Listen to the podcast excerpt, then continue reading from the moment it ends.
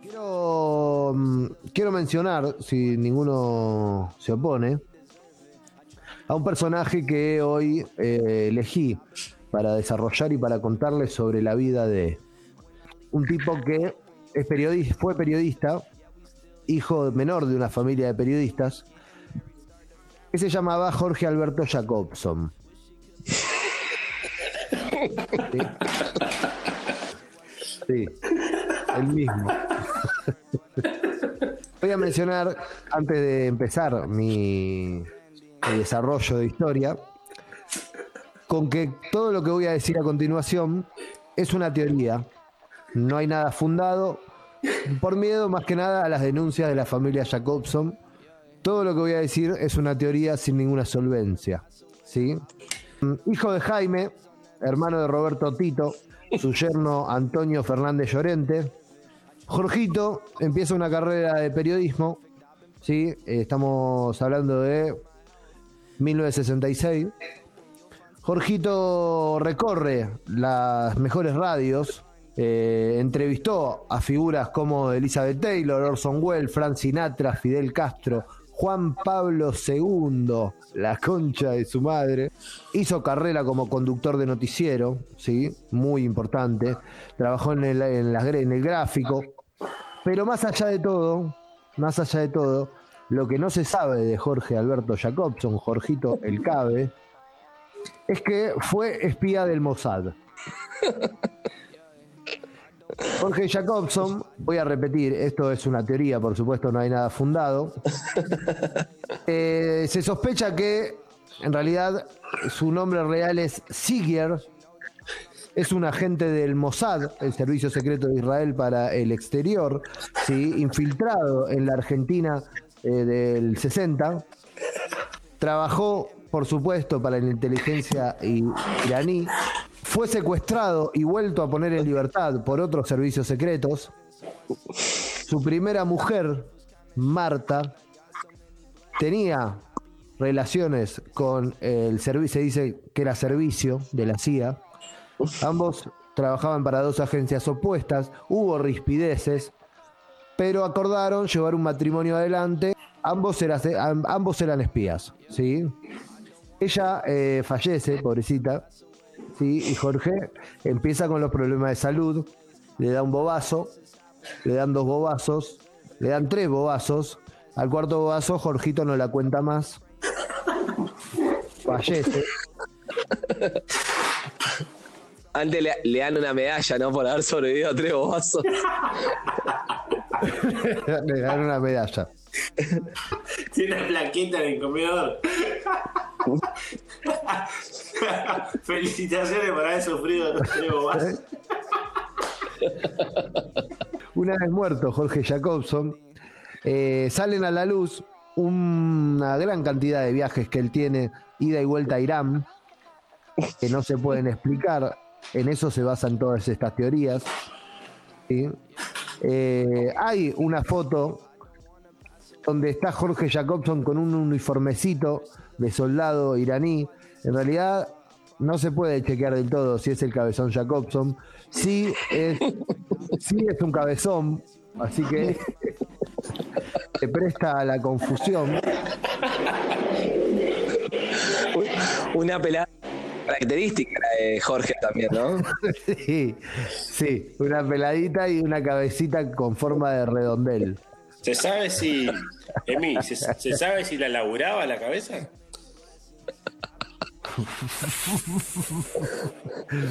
tipo, si iba al gimnasio y hacía cuatro series de cabeza. No se sabe, no se sabe si si- claramente no era esa cabeza no sale sola.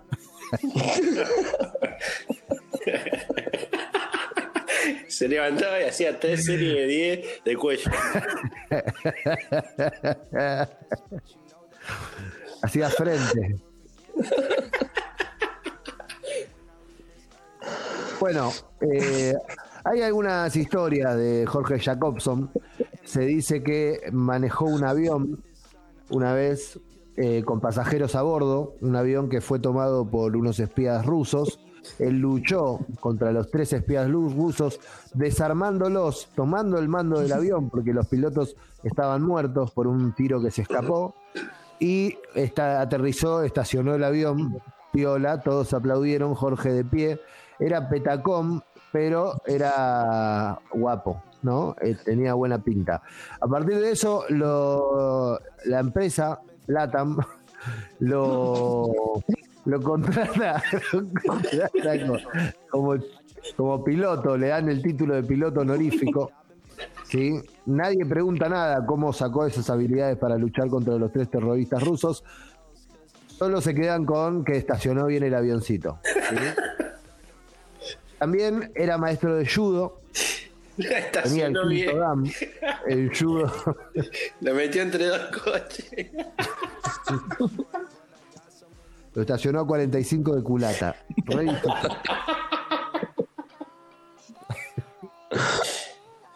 Bueno, también era quinto dan en judo, Jorge. Tampoco se explica de dónde sacó esa habilidad. También refuerza la idea de que el chabón era un servicio del Mossad. Básicamente eso es todo lo que se sabe acerca de esta teoría. Jorge Jacobson te tendremos siempre en nuestro recuerdo. Se dice que hay una estatua en Jerusalén del cabezón Jacobson. el soldado anónimo. El soldado X con un bastón grande, como si fuese Jesucristo, pero con la cara de Jorge Jacobson.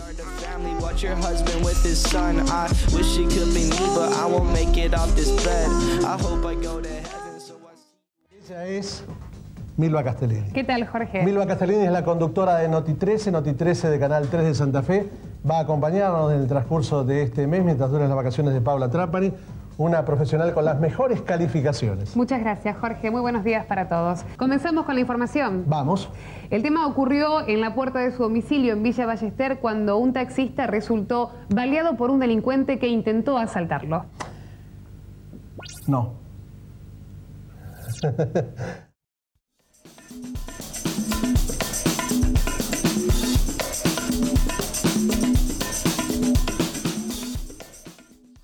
que ustedes se dan cuenta cuando escuchan el programa quién es cada uno. ¿Qué le pasa? Saben que, que yo esta semana, estos días, estuve pensando, bueno, mucho en ustedes, y quería traerles eh, un primer segmento, un primer acercamiento musical a Fabricando un Chino. Por la verdad que siempre repasamos cosas de nuestra cultura popular, pero poco nos detenemos en la música. Ajá. Bien.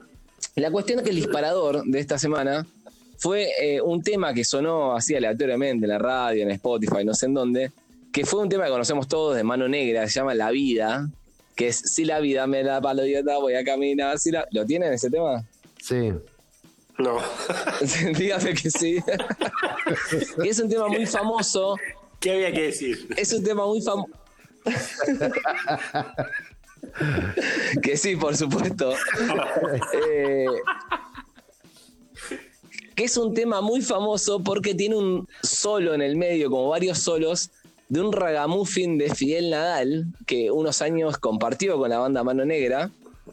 Que el ragamuffin, bueno, es esa improvisación, ese rápido, rápido, casi callejero, como eh, espectacular.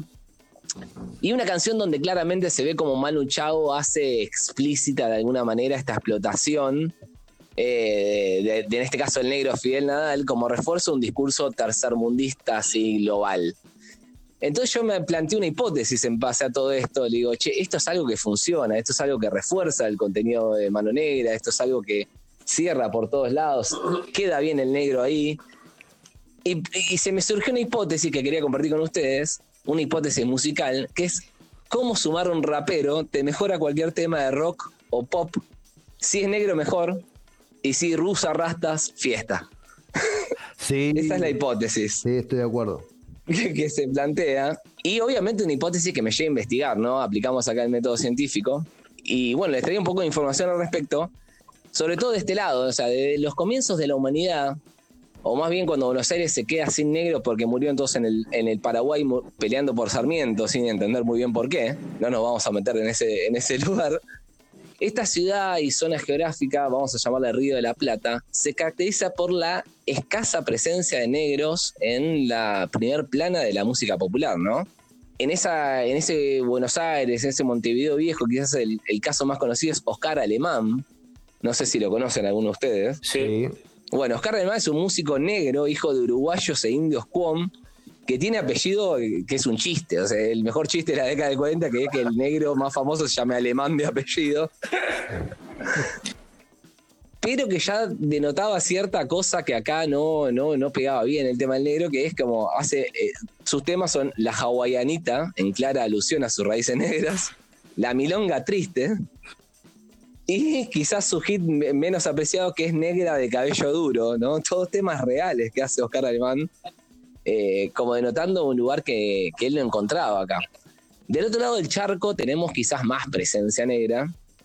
Eh, en Uruguay lo tenemos a Rubén Rada, que de- desde su comienzo, desde la carrera, está ligado a las batucadas, ritmos africanos.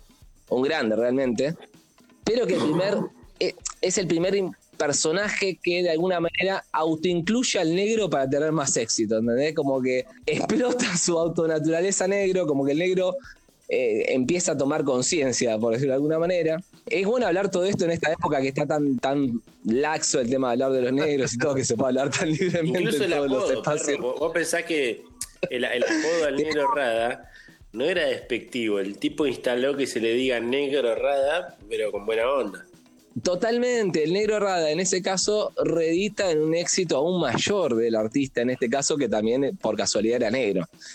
Eh, quizás acercándonos un poco más para acá, tenemos a la abuela Coca, una banda clave de- del llamado nuevo rock uruguayo, que el primer disco que lo produce Rubén Rada, obviamente, que a esta altura ya podemos decir uno de los cerebros principales detrás de toda esta tendencia de meter negros para tener más éxito.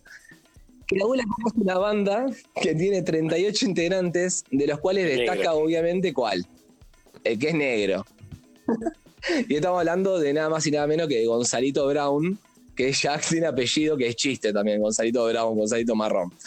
Quedándonos en ese lado de la orilla, tenemos a la Vela Puerca, que es un paradigma realmente dentro de toda esta tendencia de meter negros, porque es una banda donde el que rapea no es negro, sino que es blanco. ¿Entendés? Como le da vuelta ¿no? la rosca al concepto. Y si el cebolla, que vos lo escuchás hablar y es eh, Juan Pizorín, pero después rapea eh, raro. Y llegamos a ridículo con el cuarteto de Nos, donde es una banda de todos blancos, con cara de viejo, donde todos rapean. ¿entendés? Como ya es una cosa. Nada, ahí tenemos eh, los uruguayos siempre marcando el lado contrario. Lo que nos obliga a eh, venir de este lado del charco, ¿no?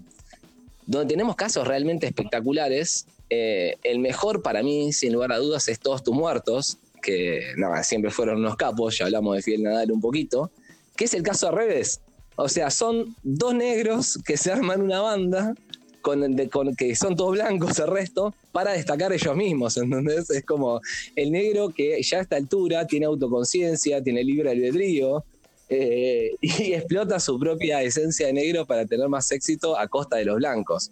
Es, eh, se está revirtiendo la tendencia. Tenemos a Caramelo Santo, un caso que es hiperválido, ¿no? Grandes temas, sumamos un rapeo en el medio, eh, tenemos más éxito todo, pero hay un tema que no hay negros. Hay un mendocino petizo que, rastón, si somos generosos con la teoría, podemos decir que equivale, es comparable un negro tener un mendocino chiquitito ahí, es como que podría llegar a andar. Y, y fuera de estos dos casos, realmente no hay ninguna banda que se destaque. Quizás si tomamos la palabra negro en un sentido más metafórico, podemos incluir a, a- a Callejero, no sé, pero estaríamos hablando de otra cosa. Eh, así que la hipótesis medio como que se me cae. Se me cae.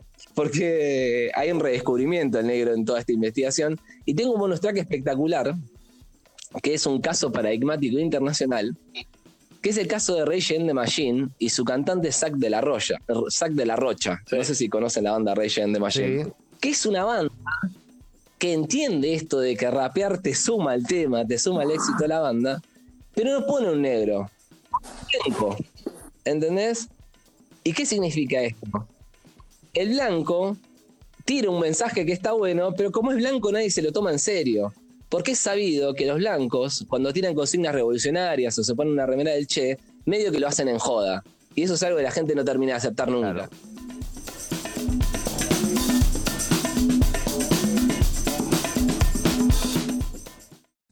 ¿Estás ahí? Estoy acá, sí. Buenas ¿Por qué tardes. repetís vos lo que dijiste de mí ayer? Yo dije que realmente la expresión suya acerca de que Florencia era un hombre que me daba de parada era una expresión de un pelotudo.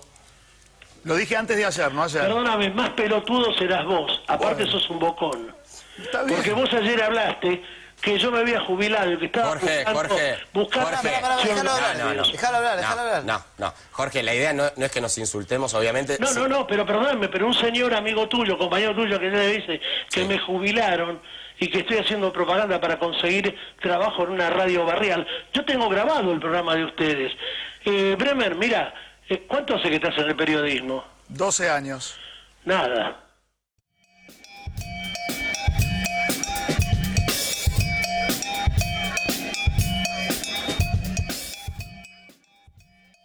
El negro, el negro de piel tiene, no sé, tiene otra forma, boludo.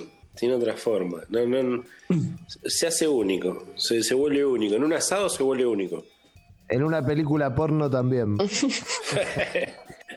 Ni hablar. Es como un lugar. O sea, el primer lugar, una porno. O sea, los tipos que se juntan. eh, la parte de recursos humanos de una productora porno. La primero, la primera carpeta son negros. Y después, bueno, si ven que son negros medio precoces, no sé qué, bueno, pasan al siguiente nivel. Pero los negros ahí sí es tremendo, boludo. Sí, sí, ahí tienen su lugar. Yo imagino que tal vez es un pensamiento medio machirulo y tal vez esto sea para editar, pero me parece que muchas mujeres deben soñar o fantasear con un pene de chocolate. Usted tiene un poco que ver con eso, ¿no? Sí, boludo. Aparte, a cualquier piba que le pregunte, que tenga más de 20 años, eh, Si no es ilegal, si si no es ilegal, y le, le preguntas una fantasía, y te dicen negro, sí, la mayoría. Y, y si nos preguntas a nosotros, los varones, yo no sé si te digo una negra. No, no, solo lo. Ya que, ya que mencionás las negras, Churi, o- el otro día hablaba con mi compañera así de, de temas aleatorios, de cómo las negras tienen un coño rosa, eh, en la mayoría de los casos. Y si ella como fantasía recurrente de esta de los negros, estamos hablando, prefería una pija negra o una pija rosa, que me parece un tema muy importante para Aparte, si tenés la pija rosa, tenés COVID. Un bebé tiene la pija rosa. Claro, un bebé que está ahí como entre el talquito y, y la piel, ¿viste? ¿Cómo, cómo salía el bebé hoy? eh?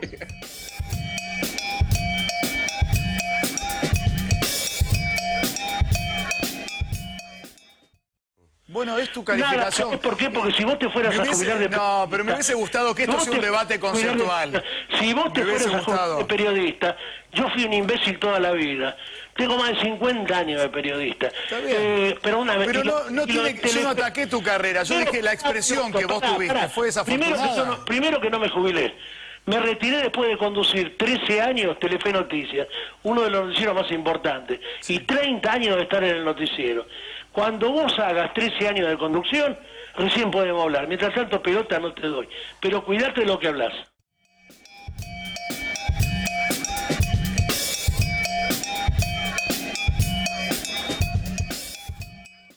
Un poco lo que venían hablando los dos. ¿En qué cosas eh, a veces no tenemos un límite o un tiempo, ¿no? O alguien que te sople de, de costado. Yo pensaba, no sé, un audio de WhatsApp en cuarentena, en este tiempo que estamos viviendo, aprendimos que más de un minuto no, ¿viste? O sea, más de un minuto, 40, ya si, si alguien te manda un audio de dos minutos, ya huele a cargoso, ¿no? Qué sé yo, hacer una milanesa en este tiempo de cuarentena, más o menos te enterás que si el aceite ya está hirviendo, una vez que la tirás arriba del aceite, y es un toque. La polenta, lo mismo, una vez que el agua hirvió, revolvés, ¿cuánto podés revolver? Dos minutos, ya está, la tenés que sacar. Y pensaba que hay cosas que no, no todavía nadie nos dijo cuánto tiempo eh, o cuál es el límite. Me, me pasó en, en estos días tuve, me crucé una, una amiga de la primaria, ahí en la peatonal Belgrano. Y bueno, bueno, nos saludamos, viste, esa gente que te cruzás, que no es tu amiga ni nada.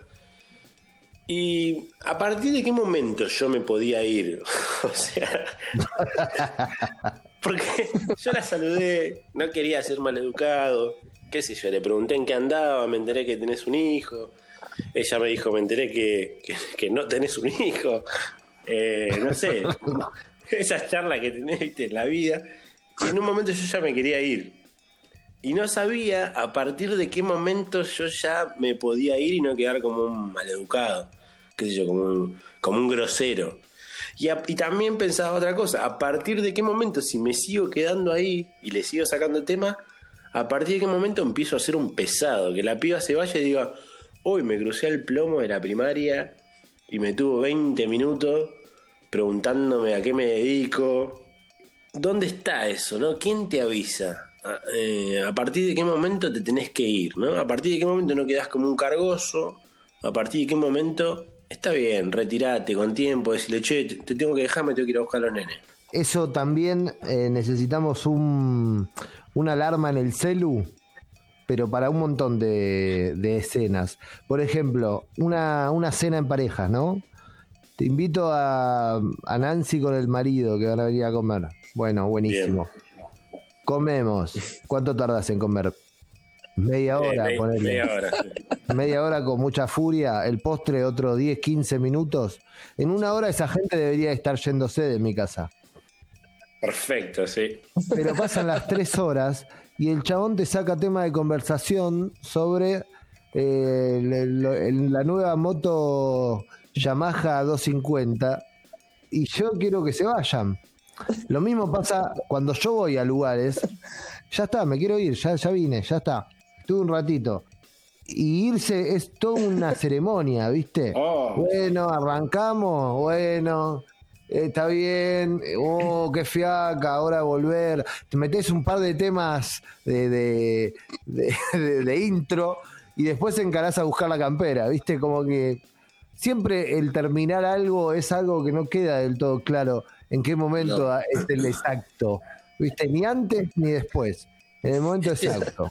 ¿Y qué tenés que esperar? Pues yo pensaba eso, ¿qué, qué, qué esperas? ¿El bache? O sea, ¿qué te- ¿cuál sería el indicador? La, la baliza.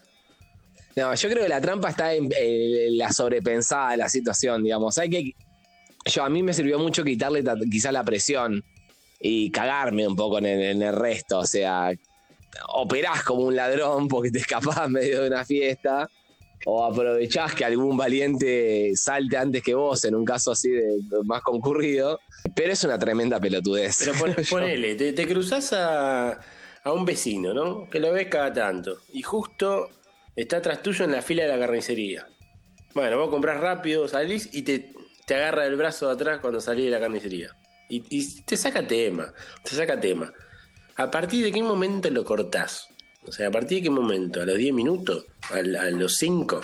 Me voy, chau, y te das vuelta y te vas. Totalmente, es lo que habría que hacer. Pero bueno, la gente no tiene huevos. Imagínate no tiene huevos para hacer cosas Aparte, peores. claro, pensarlo para mí es, es- es también eso, boludo, que no, no tenemos huevo. Porque pensarlo como con la tranquilidad de que no hay delito, boludo. En todo, lu- en todo acto que no hay delito, y movete tranquilo, ¿no? Como andate sin saludar. O sea, andate en cumpleaños sin saludar. No hay delito, o sea, no te comes una preventiva.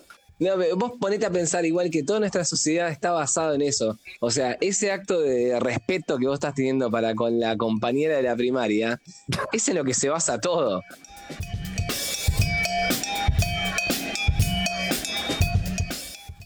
Pero digo, pero si estás hablando conmigo, pelota me estás dando. Y mi debate era únicamente conceptual. Me Ah. parece que estaría muy bueno Bueno, entender, ¿sabes qué pasa? entender que no podés ¿Y decir que yo te voy a dejar elegir de qué es no podés decir que Florencia no puede ser la reina de la calle Corrientes. Puede no ser la mujer de la calle Corrientes porque no es mujer, pero no podés descalificarla desde el rol de identificación de personalidad que ha luchado por toda su vida. El INADI, leyes nacionales, como buen periodista, lo establecen y lo deberías conocer. Solamente era eso. Ahora, si tanto te ofendió, creo que a Florencia ofendió No te mucho más. A Florencia le ofendió mucho más. Esperá, ¿Brenner o Payares? ¿Quién habla? Bremer habla. Bremer, yo tenía, no tenía mucho concepto de vos porque recién te vi la cara en televisión ahora, Sí. en el programa de Viviana, que es otra cosa. Pero vos no tenés ningún derecho a decir esto.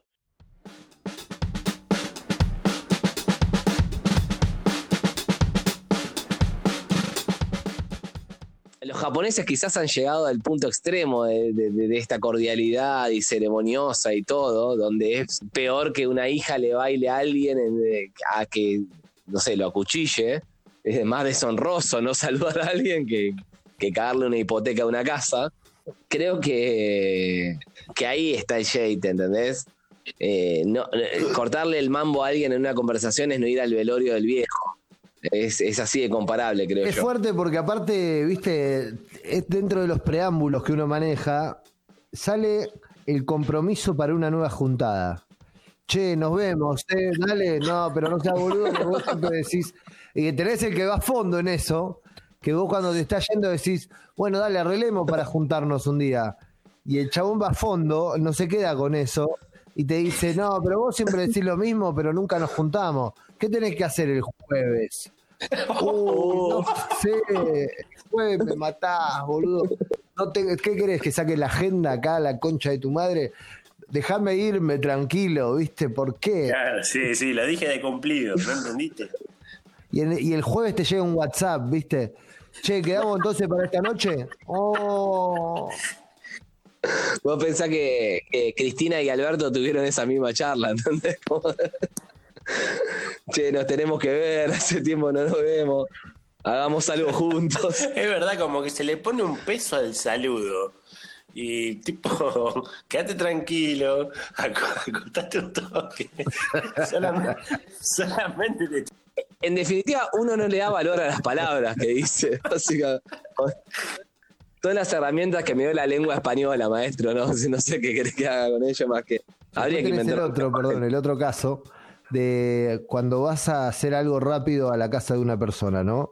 Che, voy a pasar a buscar que me olvidé el celu. Sí. Pasás, hola, ¿cómo va? ¿Qué sé yo? Y la persona que te recibe, que ya te ve medio inquieto como que te querés ir, juega con eso y te dice, sentate, sentate, ¿qué estás apurado? No, no me quiero sentar, ¿viste? Quédate un rato más que hago otra, otra pava de mate. No, No. Aparte, una pava de mate está chequeado que dura una hora y media. Y, y la bronca más grande es, yo no hice nada para estar en esta situación, ¿entendés? No hice ningún aporte. No hice nada más y estoy ahora clavado y si digo que no soy un forro, entonces es una trampa. Y llegas medio tarde, está lleno de gente y te dicen, no vas a saludar a todos, ¿eh? saludá desde acá. ¿Y, y por qué saludar desde Tampoco quiero saludar desde acá, o sea, déjame entrar como si fuera invisible, ir derecho al patio que es donde están los pibes. Y si se pueden morir los que están adentro de medio A mejor. tío, que no lo vi nunca. ¿Y a él qué le importa que yo lo salude de lejos? no, no, y aparte que el tío capaz que está sentado, vos te acercás y ¿Eh? le decís, hola, ¿qué tal? El chuli. Y él se tiene que incorporar un toque para solo para rozarte el cachete de la cara con su cachete de tu cara. Y así con todo, son 35 personas el bautismo. Hola, ¿qué tal? Hola, ¿qué tal? Y tenés el que no la besa todavía, el que siente que tiene que darle un beso a cada uno de esos 35 hijos de puta, ¿viste?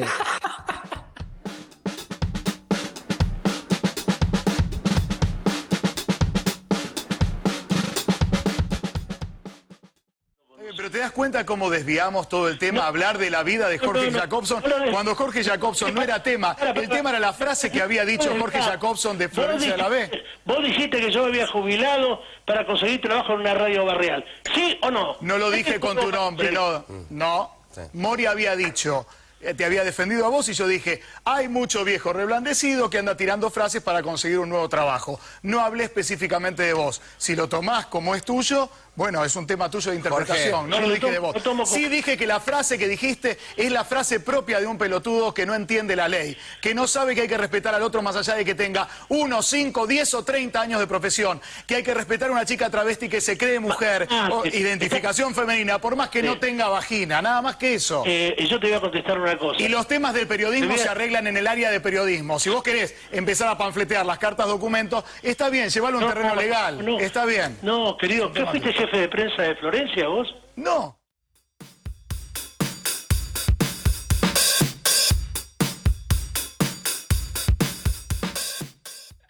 Una vez me pasó que no sé, no, no recuerdo exactamente qué fue lo que hice. Eh, corte, me tomé un, un tacho, un remis a un lugar donde tenía que ir a hacer un trámite y el chabón dijo, voy a bajar, el chofer dijo, bajo con vos porque tengo que preguntar una cosa. Joya, bajo, no sé muy bien cómo fue la situación. Lo que sí recuerdo es que me encuentro a un corti que conocía del barrio.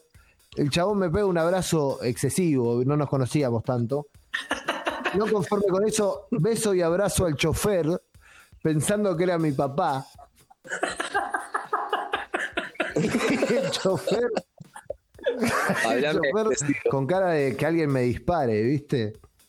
Hasta que el chabón cayó en cuenta que no era mi viejo y medio que ahí se, incomodidad general. Situación de verga. Aparte, pensalo ahora, boludo. Ahora con el tema de que la gente no sabe si te saluda o no, y si te saluda te, te mete el codito. Imagínate en un cumple con todos metiendo el codito. No, saludo a uno por uno. Al tercer codito, boludo. Son... Después tenés la otra, ¿viste? Vas y te presentan a la bisabuela Nora, que tiene 160 años. Y la bisabuela no se incorpora a nada porque ya es un, Walking Dead. Y vos tenés que tirar todo tu cuerpo gordo sobre la abuela, casi recostándote sobre ella. Falta que, que le agarres las patitas y ya es un misionero. Y, y saludarla de, de su aposento. La abuela está acostada. ¿Cómo le das un beso a una persona que está acostada? Tenés que subirte encima. Tres meses de yoga tenés que hacer antes para poder hacer la postura que te Tenés que permita. saludar al sol un mes y medio seguido. Después, lo mismo cuando tenés que saludar a un bebé que está en el piso jugando. Te tenés que tirar al piso para darle un besito al bebé de mierda ese, que capaz que es el, el hijo de tu primo, no lo vas a ver en tu puta vida. Dale un beso a, la- a Jo- Joaquincito. Aparte, el bebé no quiere. No quiere. Es, una- es un peligro. Yo jalé Poxirran recién, tengo residuos en la barba, se los voy a pegar. Vengo de fumar nevado y vos querés que, que bese a tu bebé. Todo en pos de un ritual. boludo. O sea, es que a mí me viene hinchando bastante las pelotas, no sé si tiene que ver con esto o no. eh, las conversaciones con viejos y cuando no te escuchan, ¿entendés? No la puedo pilotear. ¿Qué vos decís? Hola, Ricardo. Hola. la concha de tu madre, Ricardo. Escúchame o no hablemos, no sé. Y decís, bueno, ¿me escuchás? Sí, sí, te escucho. Y bueno, ustedes saben, la situación no la voy a recrear porque sería muy cruel con los viejos. Pero ya no, es como no la, no la puedo pilotear, es como me, me activa. La algo. gente no, a que mí no se me- muere a tiempo, ¿viste?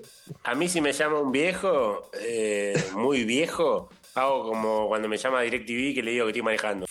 No, en- no, en este momento no te puedo atender. Estoy manejando.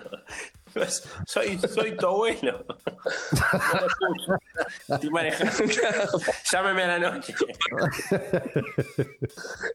Esa cosa que piensa los viejos que siempre estás ocupado, ¿viste? Flashean que, no sé, manejás Microsoft. Generalmente estoy fumando porro, abuelo. Por eso me está atiendo.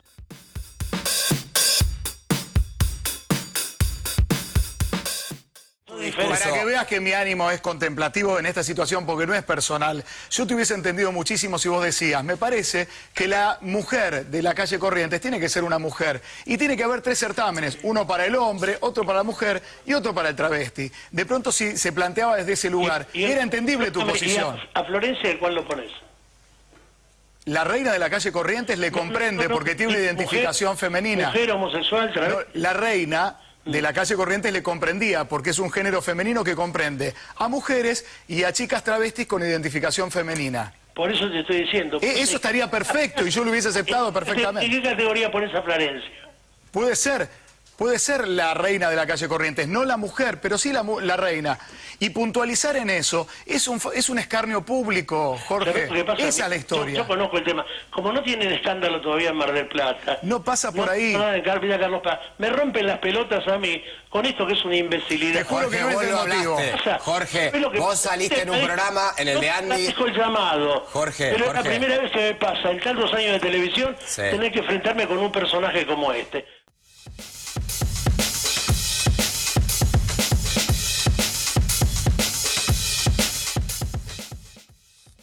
Mira, yo te voy a contar una. Yo tengo, te- tuve, se ha fallecido, pobrecito, un tío, el tío Miguel. El tío Miguel eh, llegó a los 98 años. Y en los últimos cumpleaños, el tío Miguel no se perdió un cumpleaños, ¿viste? Era muy de los cumpleaños. A los últimos ya era un Walking Dead, ¿viste? Ya no entendía nada. Entonces siempre te tocaba sentarte un ratito al lado del tío Miguel, porque era una cuestión de respeto, ¿viste? Y yo me acuerdo que ya al final, que me perdone la familia, pero le hablábamos como si fuese mogólico, ¿viste? Muy-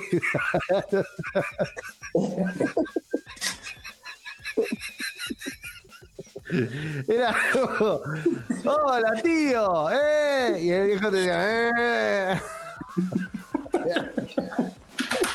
Yo lo hablaba y decía, ¡eh!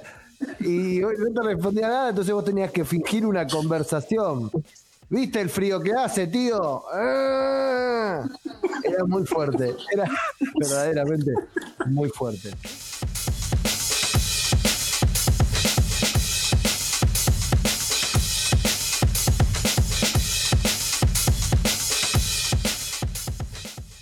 ¿Qué ganamos con eso? O sea, está todo bien que la, parte de la humanidad, pero ¿qué, qué nos deja? Lo que te estaba diciendo en ese "Eh", era matame por favor.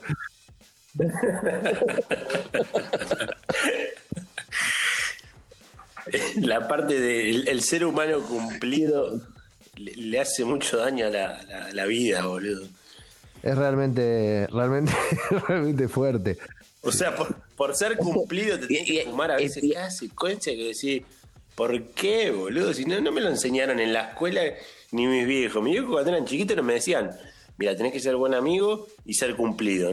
No, no me decían eso. Yo me acuerdo cuando se falleció mi abuelo. El, primero que un compañero de, de la primaria, Matías Casas, que algunos de ustedes conocen, tenía nueve años y me dijo mi más sentido pésame, ¿entendés? Como en un acto de formalidad y compasión cívica intachable, ¿entendés? sin saber su significado. Y siempre me llamó la atención. Y no sé si lo decías por esto, pero me Cuando vas a un velorio, el- la parte donde el cumplido está a la orden del día. ¿Qué se le dice a alguien que se le acaba de morir a alguien? No se le dice nada, qué sé yo. Fuerte, fuerte. Yo recuerdo el, el funeral de mi tía Blanca. Yo vivía, vivía en Capital Federal, la velaban en Villa Bonich y fue de repente, ¿viste? Nadie se esperaba el fallecimiento de la pobre señora. Entonces me llama mi, mi papá, me dice, che, pintó velorio. Bueno, yo me, me cambio, me baño, voy con, con mi compañera y cuando bajamos del colectivo, pintó fumar uno, ¿viste? Para, para tunear el velorio, qué sé yo, pintó. Y verdaderamente me colocó mucho más de lo que yo pensaba. El asunto es que llegamos a la puerta del velorio, mucha gente, mucha, una familia muy numerosa, y empezás a recorrer gente, ¿no? Es como un mundo, es como un recital donde conoces a todos. Y cada uno tenés que ir saludando, viste, abrazando. En el medio me crucé con mi tía Olga, que desconocía un poco a la gente y pensó que yo era su hijo. Después me crucé a los pocos metros, ¿no? Avanzando hacia el cajón. No sé para qué iba uno al cajón. A presentar los respetos. Me crucé con uno que tenía un local de suéter en Villaelina, Tino, que me habló del menemismo. Después, sí, muy efusivamente, como que era lo mejor que le pasó a él. Después me crucé con mi viejo que estaba enojado porque había llegado tarde, en realidad me había quedado fumando churro. Después con mi madre ahí eh, al borde del cajón y con sus cuatro hijas que me toman de la mano ni bien entro en escena para rezar un rosario Oh, donde todos me empiezan a mirar a mí, a las cuatro hijas, como que quedamos en, en la escena, ¿viste? Era como el momento. Yo no quería saber nada, estaba re loco de la mano de dos personas rezando un rosario al, al lado de un cadáver. Fue traumático. era Georgina Barbarosa. Era Georgina Barbarossa.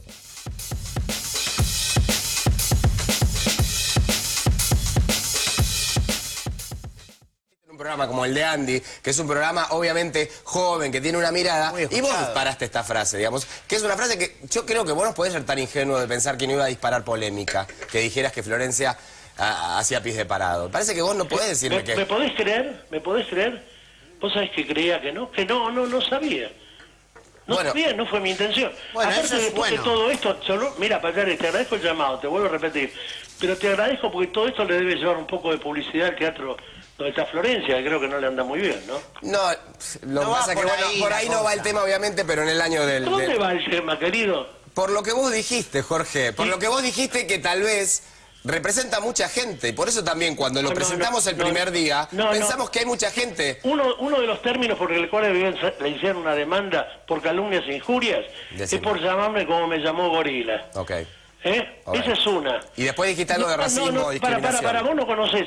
Yo he sido testigo, testigo, de testigo del casamiento de un productor mío de televisión por cable que se casó con otro señor porque lo consideraba y lo considero hermano mío. Entonces no me hables de discriminación.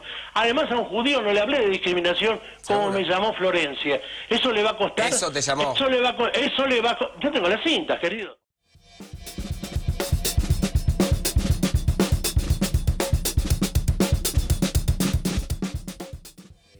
¿Eh? esto es cortito.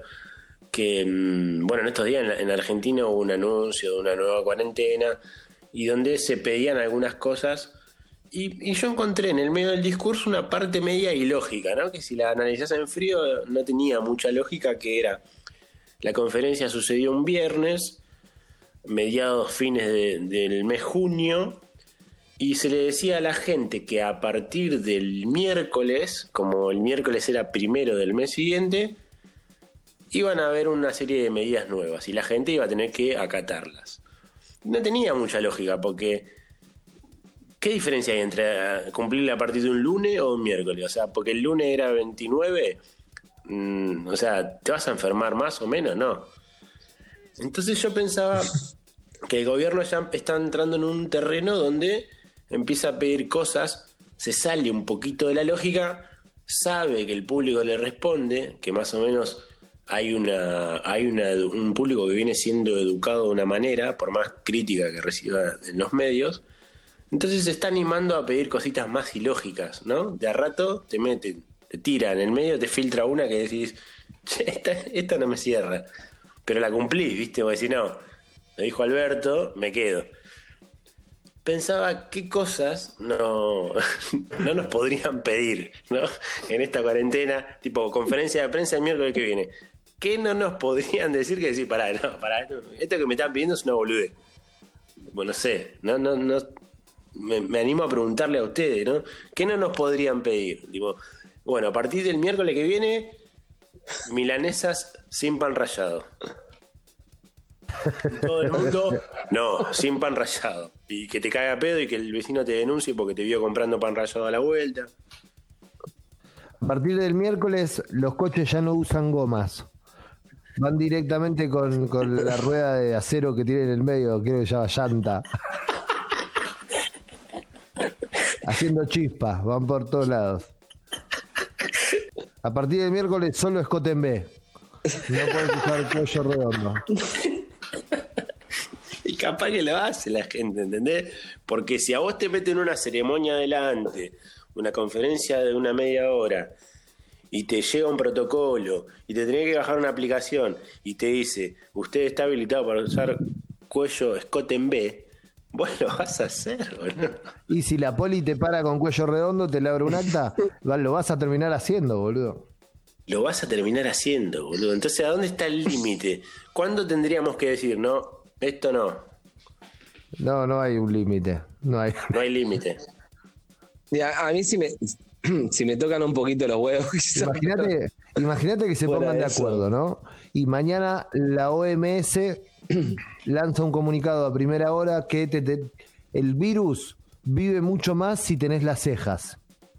Entonces, Alberto sale a conferencia de prensa con Axel y Larreta, los tres sin cejas, para decirle a todos los argentinos que te tenés que ir corriendo a afeitarte las cejas. ¿Vos viste una cara sin cejas? Es rara, boludo. Es- Queda rarísimo. Aparte, si, si, un, si un hermano tuyo, si tu viejo se- lo hace, vos lo vas a empezar a dudar, boludo. Y si le escribís a los pibes y te dicen, sí, yo ya me la afeité, y te la vas a terminar afeitando. Es fuerte sin cejas. A mí me gustaría que saquen medidas tipo el virus vive mucho más en plush, en cachemir y en jean nevado. Entonces, por decreto están prohibidos. ¿entendés? Si vos digas, ¿de me está hablando? Pero bueno, la hago por las dudas. A partir de mañana